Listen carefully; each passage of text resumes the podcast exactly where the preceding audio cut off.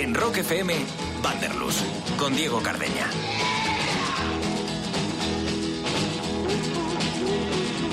Bienvenido a Vanderlust, sí, soy Diego Cardeña y desde hoy te invito a navegar en este nuevo podcast quincenal que, bueno, pues he preparado para Rock FM y, por supuesto, para ti. ¿Qué es Vanderlust? Sí, bueno, si estás acostumbrado a viajar, a leer publicaciones sobre viajes o incluso a usar Instagram, seguro que lo has visto en infinidad de ocasiones incluso ya lo usas en tu lenguaje habitual. Pero ¿qué significa exactamente Wanderlust esta palabra? Bueno, pues la etimología, o si nos ceñimos a la etimología, eh, digamos que nos lleva hasta la lengua germana, donde Wander, con W, significa viajar y Lust, acabado en T, se traduciría como pasión, o lo que es lo mismo, la pasión por viajar.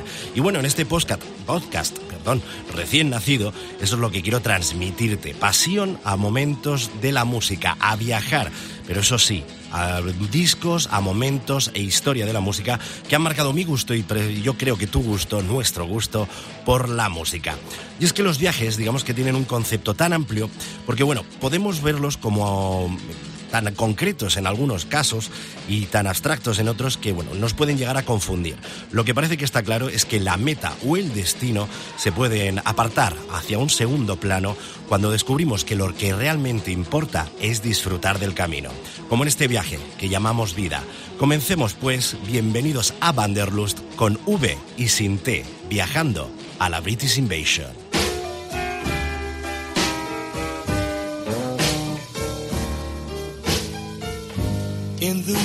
Wee.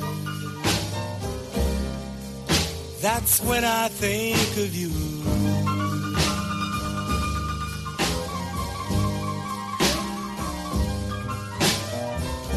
In the wee wee hours. That's when I think of you.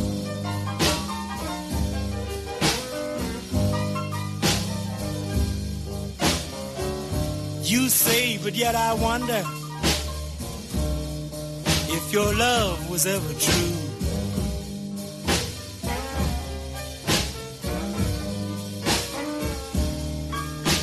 No busques explicaciones al inicio del programa porque desde hoy hasta cuando termine nuestro viaje en la vida de los podcasts, Vanderlust va a seguir saltando sin miras cronológicas a un momento u otro de la historia de la música. Pero eso sí, dentro de nuestra historia de hoy debemos comenzar como siempre, por el principio. Viajamos a Estados Unidos. Ponte a finales de los años 50, es decir, que las políticas de Eisenhower han conectado ya al país por autopistas interestatales y el crecimiento económico del mismo es ya un hecho. Por fin, la clase media vive ese soñado, valga la redundancia, sueño americano. En el plano social, la lucha por los derechos civiles de los ciudadanos afroamericanos, cansados ya de estar pues segregados y vistos como ciudadanos de segunda e incluso de tercera, comienzan a tomar forma y a movilizarse, aunque en el sur de Estados Unidos la historia era bien distinta, incluso a día de hoy. Mientras tanto, la juventud buscaba nuevas sensaciones, sonidos y comenzaban a inundar ¿no? todas las radios del país, infectando, eso sí, en el buen sentido de la palabra, a todos los jóvenes que iban accediendo a él.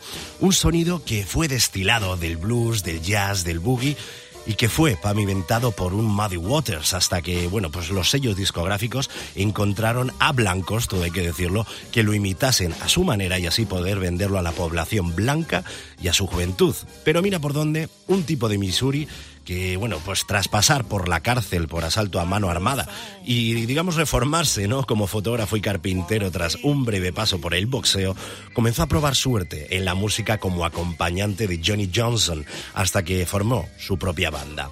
Y en 1955 llegó a enamorar a Leonard Chess. La historia de Chuck Berry la contaremos ampliamente seguramente algún otro día, pero hoy trataremos de cómo esos discos que comenzaban a contagiar todo Estados Unidos tomaban rumbo a Europa vía Reino Unido donde la juventud descubría los sonidos de Muddy Waters, de Little Richard, de Chuck Berry, de Elvis Presley, de Jerry Lee Lewis y ese largo etcétera rebelde que conquistó las islas, las islas, mejor dicho. Pero como te digo, esos primeros pasos, esos primeros intentos de replicar ¿no? esos éxitos norteamericanos fueron algo decepcionantes, imitaciones que perdían la magia con la que brotaron al otro lado del charco, pero que sin embargo otro grupo de jóvenes sí supo combinar con Skiffle y el propio instinto para comenzar la magia que Gran Bretaña e incluso a día de hoy sigues portando.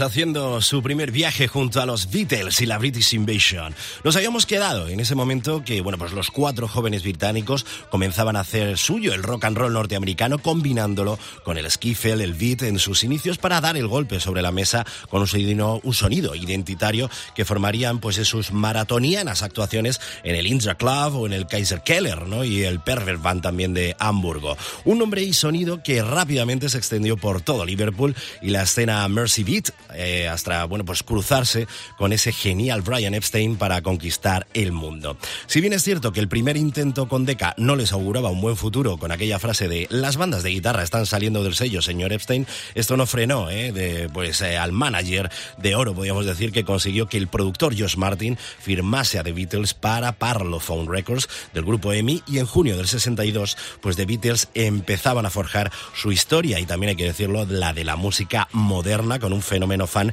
pues nunca anteriormente visto y probablemente nunca después vuelto a, ver, ¿no? Porque lo de los Beatles sigue siendo de hoy una barbaridad. Y bueno, pues esto abría las puertas de la industria discográfica a otras bandas y es que no eran los únicos que estaban preparando el cambio, porque en Manchester Alan Clark y Graham Nash comenzaban su andedura al frente de The Hollies.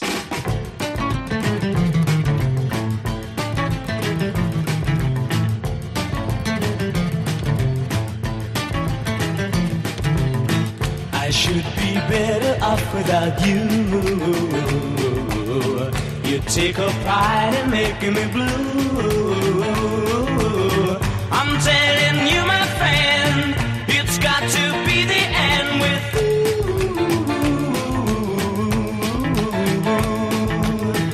I told you time and time again. You told me you was just a friend.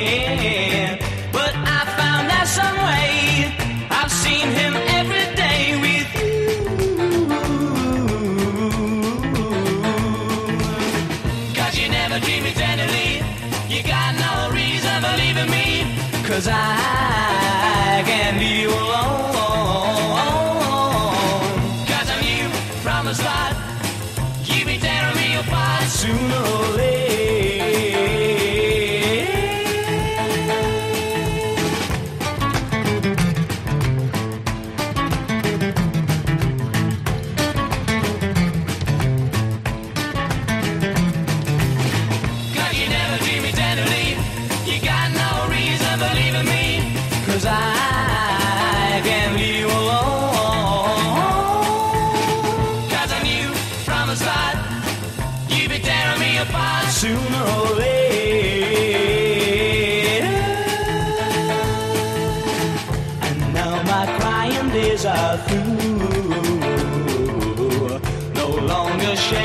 tear for you.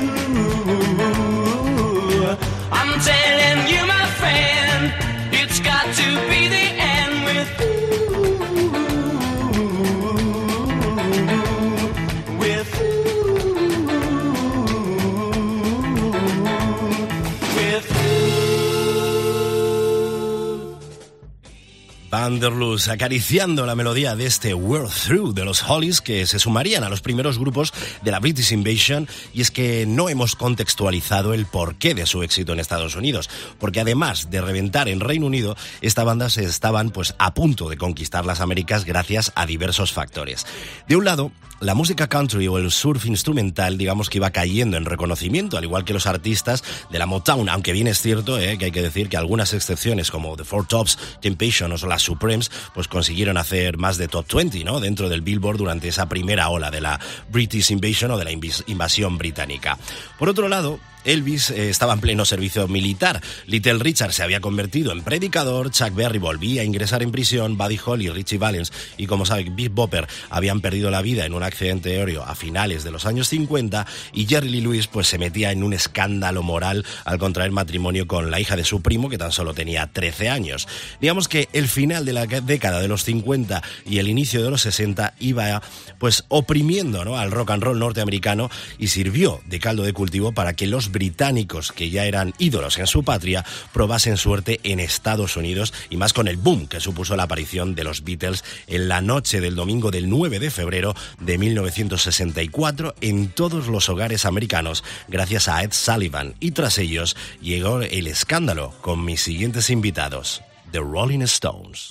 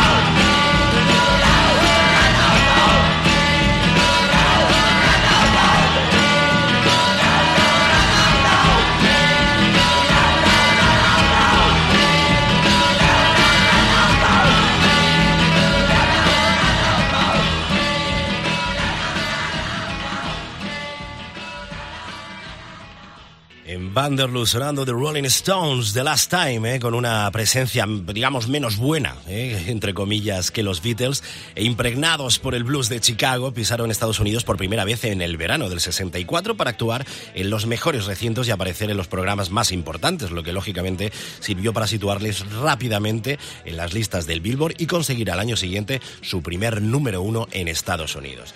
Mientras tanto, las discográficas norteamericanas intentaban que esa ola fuese también en sentido inverso, es decir, que los chicos británicos, lo que bueno, pues lo estaban partiendo en Estados Unidos bajo la influencia del blues y el rock norteamericano, pues la lógica haría que los artistas norteamericanos corriesen la misma suerte en Reino Unido, pero no fue así. The Beatles, The Hollies, The Rolling Stones tenían todo el mercado copado y no eran los únicos, porque todo acababa de arrancar, ¿eh? y eran pues muchas las bandas de calidad que ya triunfaban en Inglaterra e iban de lleno a comerse el mercado norteamericano, como por ejemplo la voz blanca que reposaba toda la influencia y todo el legado afroamericano del blues, que tuvo el descaro de apropiarse ¿eh? de un tradicional americano para subir a lo más alto. Desde Newcastle, The Animals llegaban a los Estados Estados Unidos.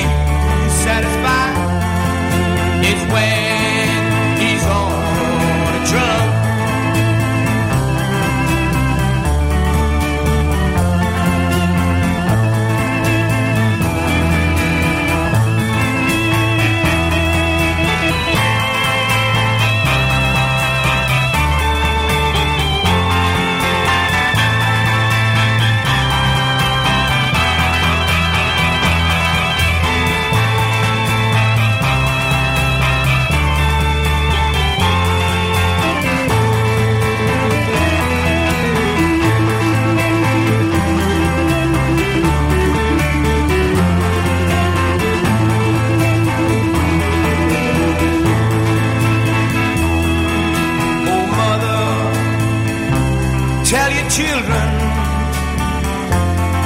not to do what I have done.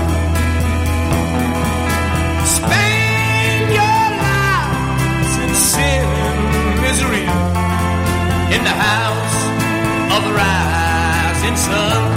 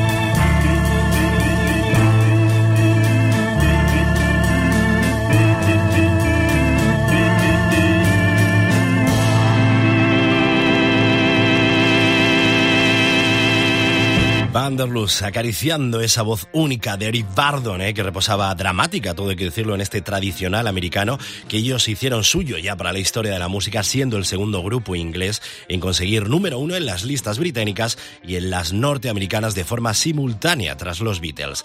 Sin embargo, la historia de ambas bandas no corrieron la misma suerte y probablemente resida en el carácter férreo, todo hay que decirlo, del señor Bardon, ya que, bueno, pues en no pasar por ciertos aros por los que otros pues no tuvieron tantos por pasar, pero bueno, digamos que eso es otra historia que tal vez algún día contemos en Vanderlust. Por el momento nos dirigimos a la, Navidad de 1965, cuando Rod Argent, Paul Atkinson, Chris White y compañía volaban hacia los Estados Unidos para los especiales de la televisión norteamericana, The Zombies, sonando comba en Vanderlust con V y sin T.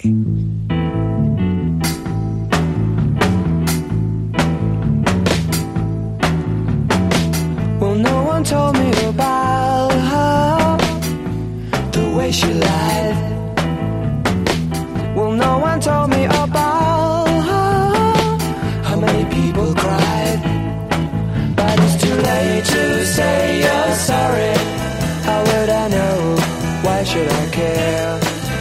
Please don't bother trying to find her. She's not there.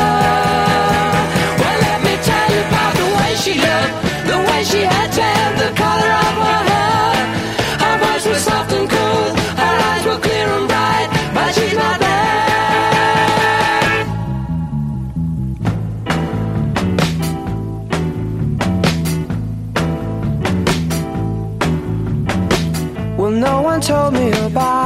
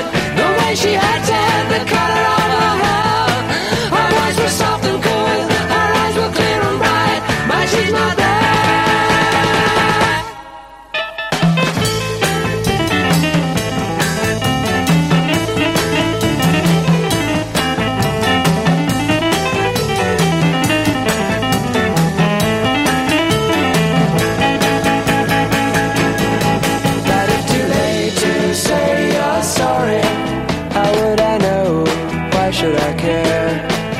Please don't bother trying to find her. She's not there. Well, let me tell you about the way she looked, the way she acted, the color of her hair. Her voice was soft and cool, her eyes were clear and bright, but she's not there. Especial British Invasion sonando The Zombies y antes estaba ese She's No There del 65 y de fondo está el Summertime en manos eh, de los zombies.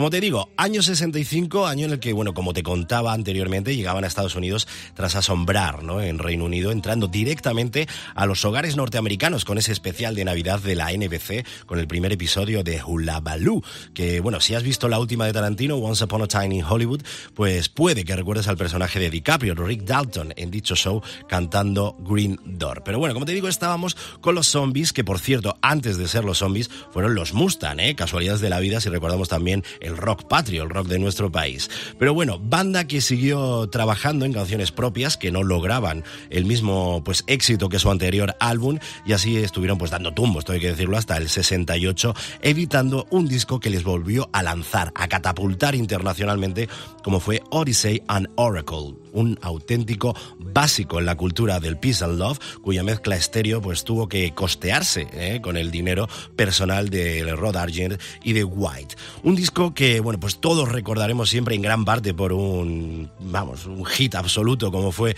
el The Time of the Season, que de nuevo pues resucitó a la banda para que ellos mismos decidieran disolverla al año siguiente. Cosas que ocurren en las familias disfuncionales, que al fin y al cabo es lo que es un grupo de música. Y es que muchos fueron los llamados, ¿no? a los ecos de la invasión británica, pero no todos marcaron la historia de la música en diferentes discos. Algo que sí consiguieron mis siguientes invitados, probablemente una de las las bandas más salvajes en directo de todos los tiempos, en Vanderlust, sonando The Who.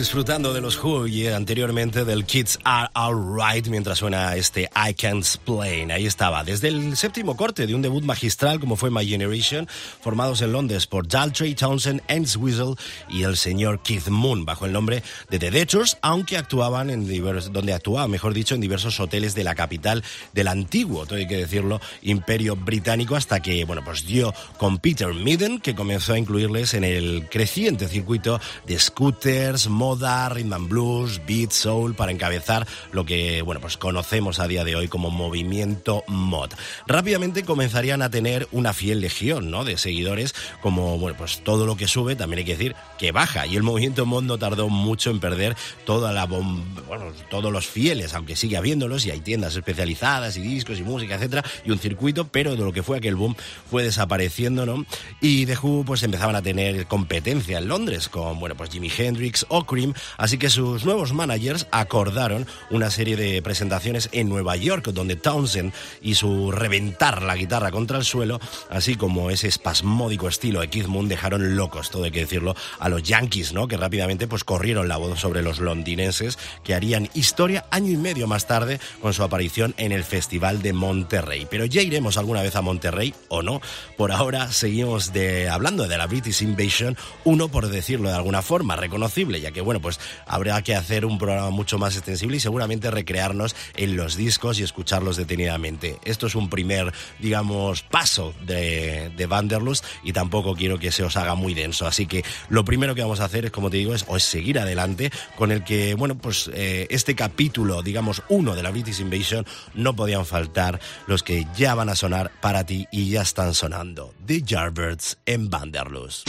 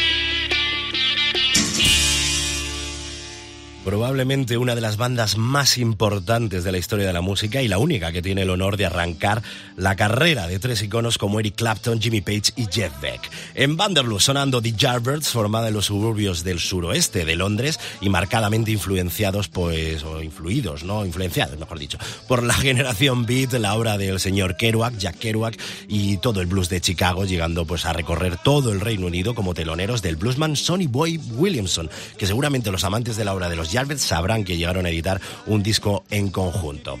Momento de éxito en el que, bueno, pues Clapton dio el salto a John Mayall and the Blues Breakers, no sin antes recomendar a Jimmy Page, que digamos que estaba algo preocupado, ¿no? Porque dice, ¿y por qué se va mi colega de aquí? Y me dice que yo entre, y aparte que estaba encantado con su trabajo como músico de sesión, así que decidió que en vez de entrar iba a recomendar a su amigo Jeff Beck, que iba a actuar, es que es brutal, eh, con los Yardbirds en directo tan solo dos días después de la salida de Eric Clapton, o sea, una auténtica barbaridad.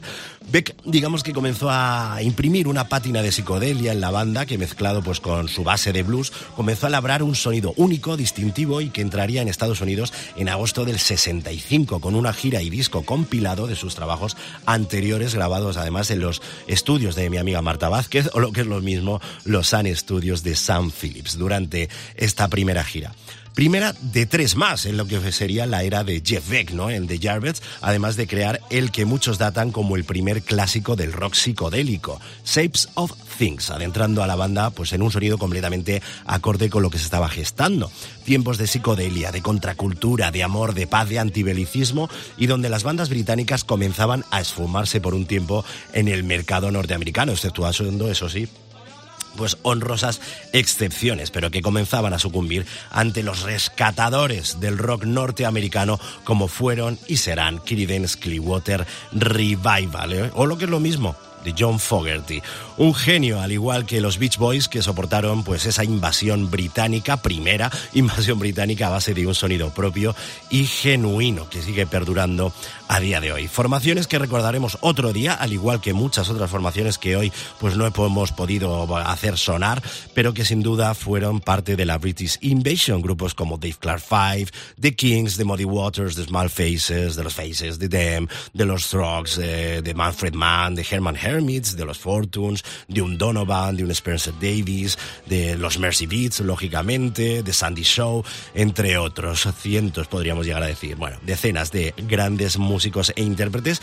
Y es que aunque el rock se inventara en Estados Unidos, por mucho que les duela, los ingleses, eh, que de robar también hay que decir, saben un rato, lo hicieron suyo y lo mejoraron como siguen haciendo a día de hoy, le pese a quien le pese. Pero por el momento nos citamos, si te parece, en unos 15 días para volver a viajar por momentos de la historia de la música. De una forma, pues espero que para ti sea diferente, que lo podemos hacer un poquito más denso, eh, que lo podemos pues implicarnos aún más, hacerlo más largo de duración, o mejor, destinarnos a hablar de una banda en concreto dentro de una escena. Tú proponme, dime cómo te gustaría que se vaya haciendo y entre todos vamos conformando un podcast que espero que sea tan tuyo como mío. Así que te invito a seguirnos en las redes sociales, en Facebook, Twitter e Instagram, donde nos vas a encontrar como Vanderlust, con, perdón, Vanderlust FM con arroba Vanderlust con V FM. Y si han acabado de todas maneras, ya te digo que lo vas a encontrar también en la web de Rock FM,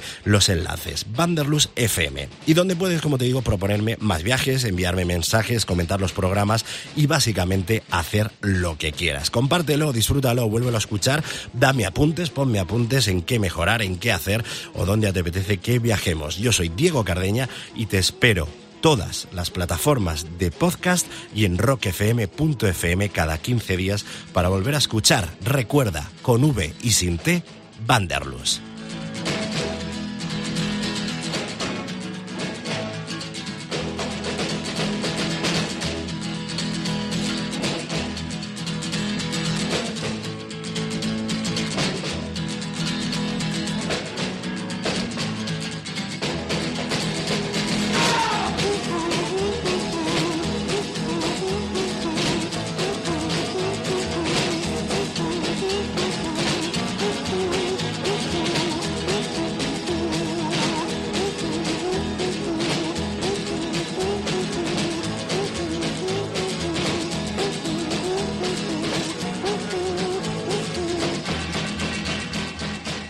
Rock FM, Vanderlust, con Diego Cardeña.